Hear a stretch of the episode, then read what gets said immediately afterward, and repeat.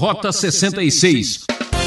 O sujeito aí gosta de ler né, românticos, que gosta de ler Álvares de Azevedo, né, que gosta até de ler uma literatura existencialista, Jean Paul Sartre, Alberto Camus, né, ele vai ver que Atenção, atenção, classe Rota 66 está começando com mais um estudo bíblico. Nossa aventura pelo livro de Salmos continua agora analisando os Salmos 87, 88 e 89. E o professor Luiz Saião vai falar de um assunto que tem afligido a nossa sociedade nos últimos tempos. Depressão em pressão, lá vem depressão. Eu sou Beltrão, você já me conhece. Quem nunca passou por um momento de profunda tristeza? É, como dizia Santo Agostinho, o que mais Deus odeia depois do pecado é a tristeza, porque nos predispõe ao pecado. Cuidado! A depressão é um pacote com murmuração, desânimo, ingratidão. Quer saber mais sobre os perigos da melancolia? Fique com a gente por alguns minutos. Saião, é com você. Rota 66, já adiantado no seu estudo do livro de Salmos. Hoje nós vamos falar sobre os Salmos 87, 88 e 89, encerrando o terceiro livro dos Salmos no Saltério hebraico. E o tema da nossa reflexão será depressão em pressão. Lá vem depressão. Estudando os Salmos 87, 88 e 89, vamos descobrir que o Salmo 87, um salmo que fala de Jerusalém, daquilo que Deus faz em favor de Sião e ele comemora a vitória divina. O Salmo 89 está ligado a um tema semelhante, pois fala daquilo que Deus fez pelo seu povo e que resultado complicado isso alcançou no momento em que o povo foi levado ao cativeiro da Babilônia. E o Salmo 88, que vamos agora, neste momento, dar uma atenção especial no início, fala a respeito de um sofrimento particular de um indivíduo. O Salmo 88 é um salmo classificado como conforme Mahalat Leanot, uma talvez a melodia, o sofrimento do aflito. Há uma grande discussão sobre o significado exato dessa expressão. E esse salmo é apresentado como um poema do Esraíta Emã. Não temos muitas informações sobre Emã, muito provavelmente é a mesma pessoa de 1 Crônicas, capítulo 2, versículo 6, filho de Zerá, e é o salmo que aparece composto por ele, e o 89 é de Etan, que provavelmente é seu irmão, conforme citação do mesmo versículo. Mas o Salmo 88 nos chama a atenção porque ele é muito diferente de qualquer outro salmo. O nosso querido ouvinte poderá acompanhar como o salmista fala sobre a sua dor, como o seu sofrimento, como alguém que está debaixo depressão e depressão em pressão, ele mostra que sofre de profunda depressão, assim como acontece com muitos de nós nos dias de hoje. O salmo diz: Ó oh Senhor, Deus que me salva, te clamo dia e noite, conforme texto da nova versão internacional. Que a minha oração chegue diante de ti, inclina os teus ouvidos ao meu clamor tenho sofrido tanto que a minha vida está à beira da sepultura. Sou contado entre os que descem a cova, sou como um homem que já não tem forças. Fui colocado junto aos mortos, sou como os cadáveres que jazem no túmulo, dos quais já não te lembras, pois foram tirados de tua mão. Quando começamos a ler esse salmo, vamos sentir a profunda dor que o salmista está enfrentando. E ao contrário do que muita gente possa imaginar, este salmo é absolutamente negativo. Isso nos mostra que em determinados momentos da vida nós podemos e devemos simplesmente chorar. Não é verdade que em toda e em qualquer situação nós precisamos ser vitoriosos, sair sorridentes, dizendo que tudo vai dar certo. Isto é ser muito superficial. Vamos aprender através deste sentimento de dor de alguém que está pressionado, que está debaixo de uma pressão que envolve a sua saúde e até mesmo o perigo de perder a própria vida, que muitas vezes o nosso sofrimento é um sofrimento que prossegue e chorando ou às vezes calados, nós devemos procurar a Deus e pedir a sua misericórdia, porque este sofrimento está debaixo do seu controle soberano. Inclusive, o salmista prossegue e diz coisas que chamam a nossa atenção. Diz o verso 8: Veja só, querido amigo, você acha que Deus está longe, mas na verdade, Deus sabe o que está acontecendo e tem o controle da situação. Afastaste de mim os meus melhores amigos e me tornaste repugnante para eles. Estou como um preso que não pode fugir. Minhas vistas já estão fracas de tristeza. A ti clamo cada dia, a ti ergo as minhas mãos. Acaso mostras as tuas maravilhas aos mortos? Acaso os mortos se levantam e te louvam? O salmista sente que logo poderá morrer e então pede que Deus tenha misericórdia, pois enquanto morto ele não estará louvando a Deus entre os vivos na congregação, na reunião dos justos. E ele prossegue clamando a Deus, dizendo, conforme verso 13: Mas eu, Senhor, a ti clamo por socorro. Já de manhã minha oração chega à tua presença. Por que, Senhor, me rejeitas e escondes de mim o teu rosto? Desde moço tenho sofrido e ando perto da morte. Os teus terrores levaram-me ao desespero. Sobre mim se abateu a tua ira, os pavores que me causas me destruíram. Cercam-me o dia todo como uma inundação, envolvem-me por completo. Tiraste de mim os meus amigos e os meus companheiros, as trevas são a minha única companhia. Como vemos aqui, o salmo termina numa nota triste de dor e sofrimento, mostrando para nós que, mesmo na circunstância mais terrível, difícil inexplicável da vida, Deus não se ausentou do universo e Deus continua digno de receber a nossa oração, porque somente Ele tem condição de nos sustentar no momento de depressão. Às vezes você passa por depressão por causa das pressões da vida, e isso não tem nada a ver com o demônio, isso não tem nada a ver com algum pecado, isso não tem nada a ver com alguma circunstância inexplicável. É a tristeza, é a condição humana, é a sua fragilidade que conta com a graça e a misericórdia de Deus.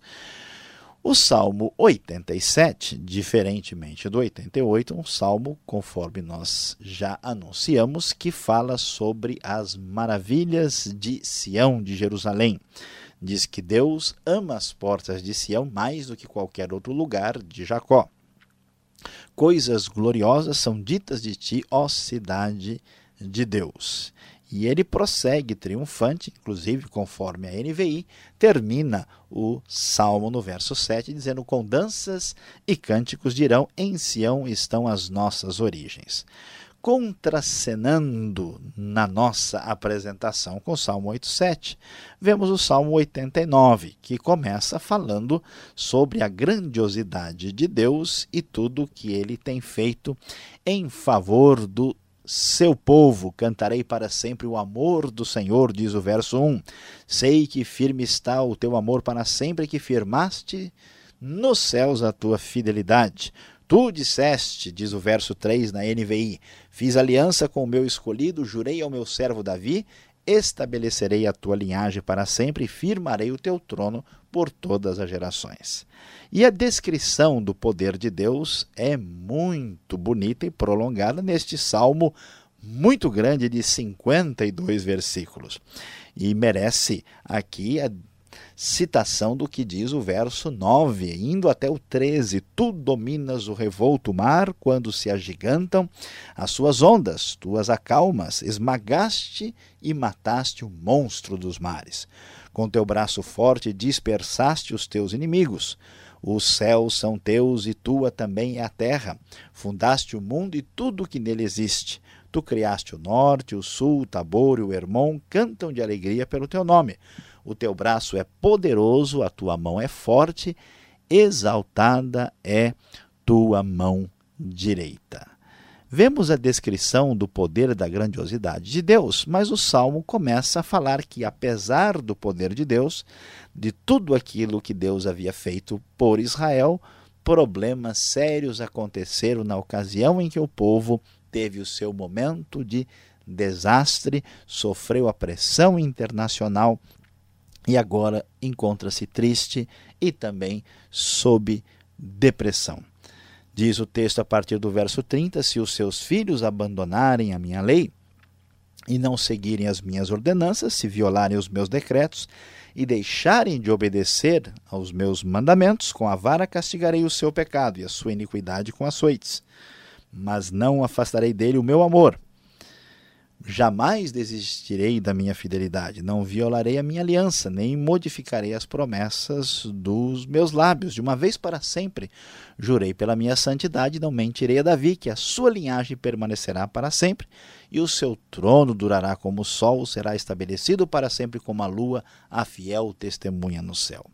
Mas, assim como nós temos dores, surpresas, problemas, aflições que nos levam à depressão na vida pessoal e individual, isso acontece também com o povo de Deus, acontece no nível coletivo. Apesar da esperança, da promessa, de tudo que se imaginava que iria acontecer, o verso 38 nos deixa assustados e preocupados. Mas tu o rejeitaste, recusaste-o e te enfureceste com teu ungido.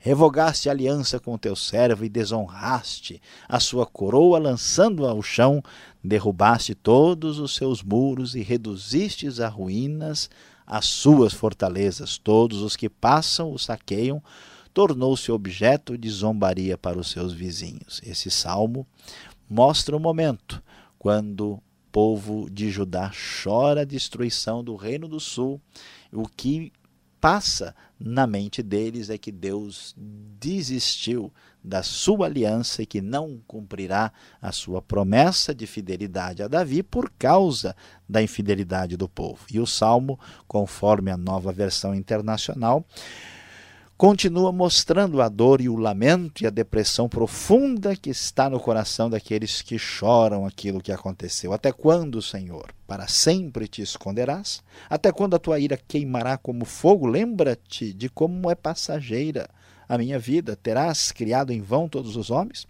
Que homem pode viver e não ver a morte ou livrar-se do poder da sepultura? Ó oh, Senhor, onde está o teu antigo amor que com fidelidade juraste a Davi? Lembra-te, Senhor, das afrontas que o teu servo tem sofrido, das zombarias que no íntimo tenho que suportar de todos os povos, das zombarias dos teus inimigos, Senhor, com que afrontam a cada passo o teu ungido. E, surpreendentemente, depois de tanta dor, depois de perceber o sofrimento de pressão em pressão que nos leva a uma profunda, estranha e complicada depressão, o salmo termina dizendo: Bendito seja o Senhor para sempre. Amém e amém. O que também encerra aqui o terceiro livro dos Salmos. Aqui nós vamos entender e descobrir que não só de momentos alegres e de louvores vive alguém que serve a Deus. Muitas vezes a dor e o sofrimento e a depressão irão nos atingir, mas isso faz parte da vida, do nosso crescimento, do nosso aprendizado não devem nos deixar muito deprimidos, muito menos deixar-nos frustrados.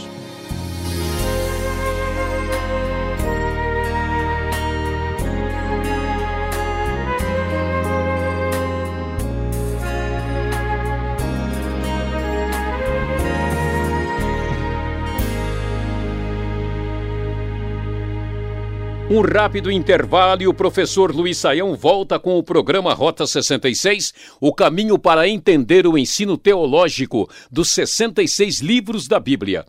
Estamos estudando o livro de Salmos. Tema de hoje: Depressão em pressão, lá vem depressão. Salmos 87, 88 e 89. Rota 66 tem produção e apresentação de Luiz Saião, redação e participação Alberto Veríssimo, locução de Beltrão numa realização transmundial. Mande tua carta. Caixa Postal 18.113, CEP 04626-970 São Paulo, capital. Ou mande seu e-mail para rota66 arroba transmundial.com.br. As dúvidas te deprime? Então pergunte qual é a dúvida.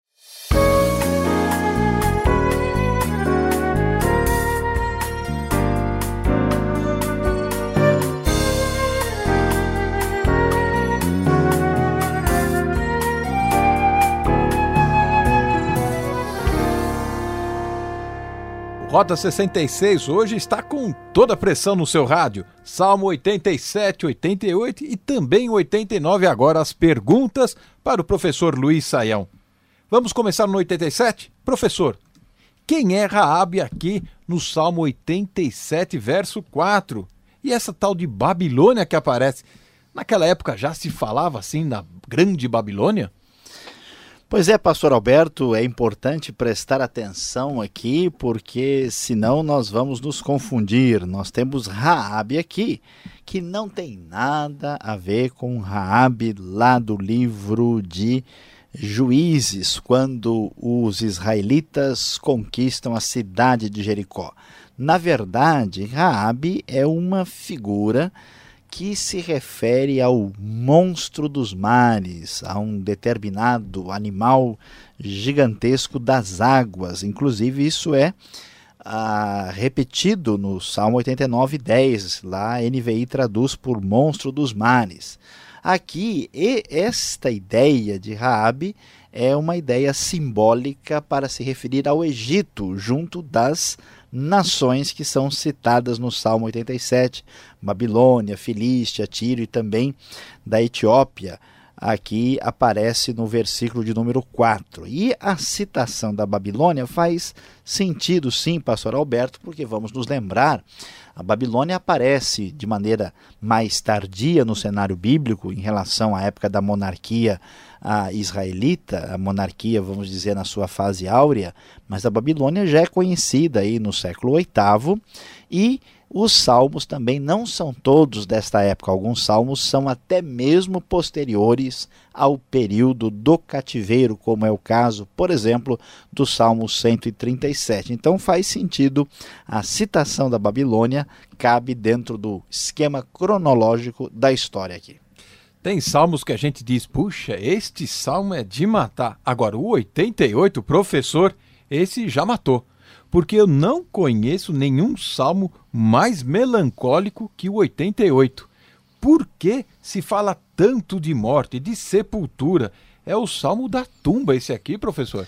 Pois é, pastor Alberto, mas olha só que coisa, né? O sujeito aí que, que gosta de ler né, românticos, que gosta de ler Álvares de Azevedo, né, que gosta aí até de ler uma literatura existencialista, Jean-Paul Sartre, Albert Camus, né, ele vai ver que na própria Bíblia nós temos um discurso capaz de atingir as pessoas que estão numa situação de sofrimento. Porque muitas pessoas imaginam um Deus psicologicamente limitado, pastor Alberto. Quer dizer, que Deus só está conosco quando estamos sorrindo, brincando, em festa, nos divertindo, e quando chega a hora do vamos ver, quando a coisa dói, machuca, é como se Deus fosse embora. Mas o Deus da Bíblia é o Deus da vida e da morte. Portanto, o texto fala do momento mais duro, da, do perigo de morrer, e o salmista tem a liberdade de chorar e apresentar a sua oração sobre Deus, mesmo que não apareça nenhum momento de esperança aqui, só o fato dele orar e apresentar e derramar o coração perante Deus mostra que a única expectativa que ele tem para a sua vida é o próprio Deus. Diz que quem não está preparado para morrer não sabe viver. Agora o salmista encarava a morte e a vida E depois da morte, como é que é esse assunto? Você falou agora, né? Morte, vida, o Deus da morte. Essa aí para mim é nova.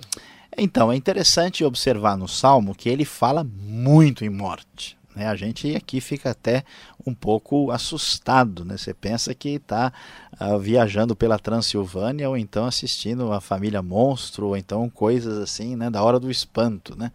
Mas a, a grande verdade é que o texto bíblico fala da morte como uma realidade que aflige a continuidade da vida.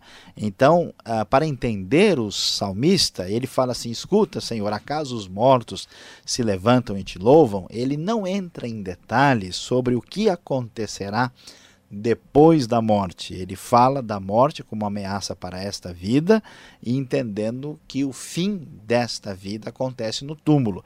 Não que não se acredite na vida após a morte, mas que o detalhamento desta esperança só será discutido posteriormente na própria Bíblia. Por isso, a maneira dele descrever a morte é do jeito que vemos aqui. Eles acreditavam que o homem ia para o Sheol, que é o mundo dos mortos, onde ele ficaria ali nesta situação pós-morte que é detalhada posteriormente na Bíblia.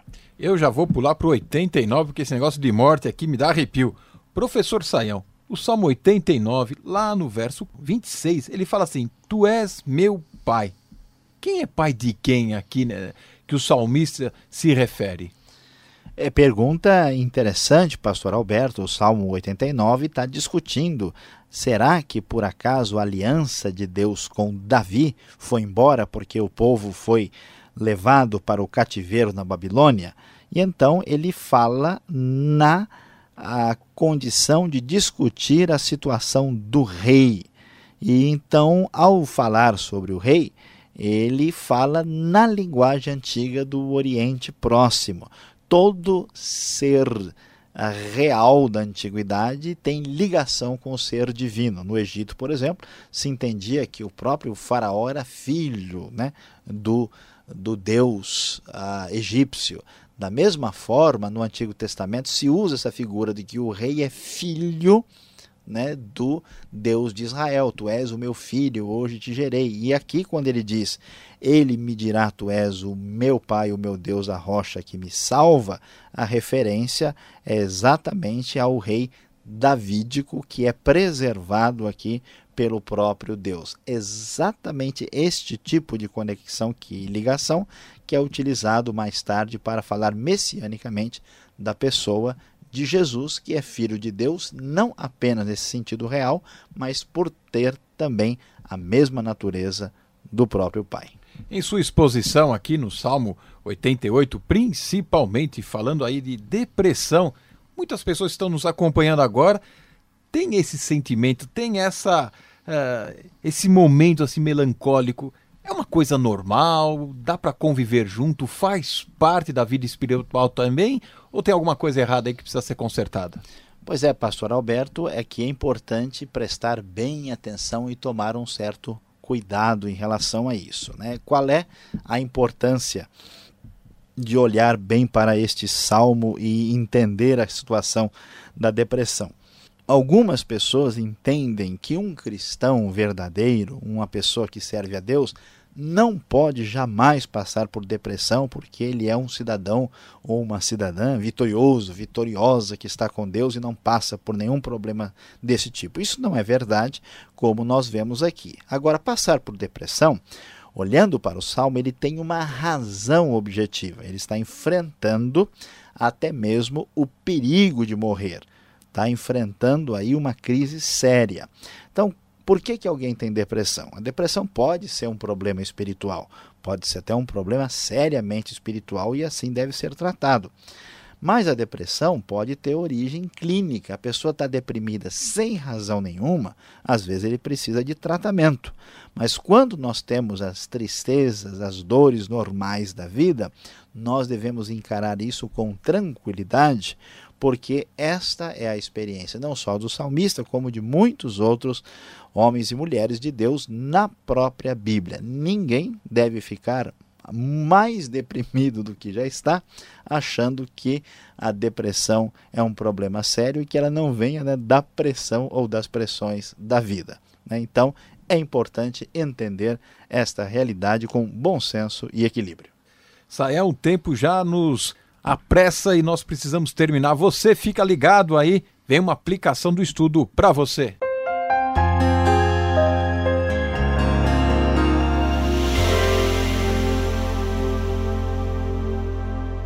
Hoje você acompanhou conosco aqui no Rota 66 os Salmos 87, 88 e 89. Vimos como o Salmo 87 canta a glória e a beleza de Jerusalém e o Salmo 89 fala do poder de Deus que abençoa Jerusalém e Judá e como a tristeza toma conta do salmista numa espécie de depressão nacional por causa do cativeiro. Vimos também no Salmo 88 o sofrimento profundo e a depressão muito profunda do salmista diante do perigo de perder a própria vida. Nestes salmos um pouco sombrios e um pouco tristes para o nosso gosto, qual é a grande lição que vem para a nossa vida? Preste bem atenção, querido ouvinte. Há momentos, há circunstâncias, às vezes na vida, nada devemos fazer além de chorar e derramar a nossa vida, o nosso coração, a nossa dor perante o próprio Deus. Isto é uma coisa que não vem para o mal. Aliás, chorar diante da dor é perfeitamente normal. Terminamos assim mais um programa Rota 66. Espero você nessa sintonia e horário com mais um estudo da série em Salmos. Mais informação no site transmundial.com.br.